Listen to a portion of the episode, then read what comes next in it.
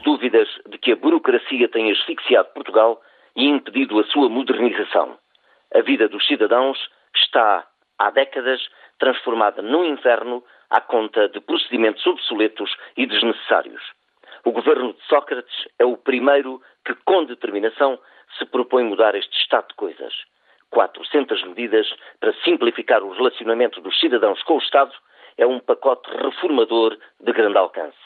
Este plano de simplificação administrativa abrange áreas muito diversificadas que vão desde o fim da obrigatoriedade da renovação de matrículas escolares até à marcação de consultas nos centros de saúde e nos hospitais via internet e dispensando a deslocação física ao local.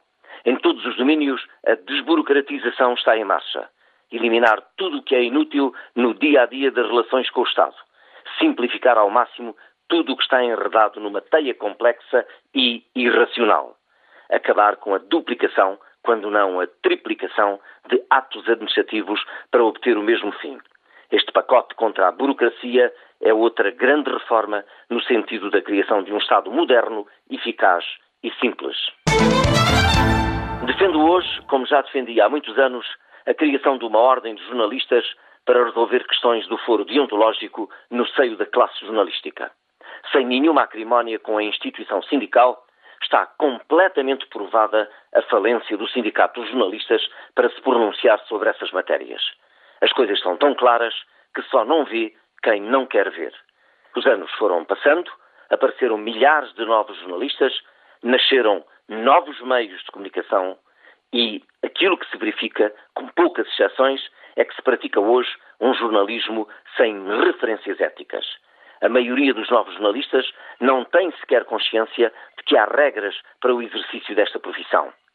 Neste ambiente desastrado que tende a agravar-se e a sofrer entorces inaceitáveis, o sindicato, anquilosado, continua a opor-se com argumentos insustentáveis.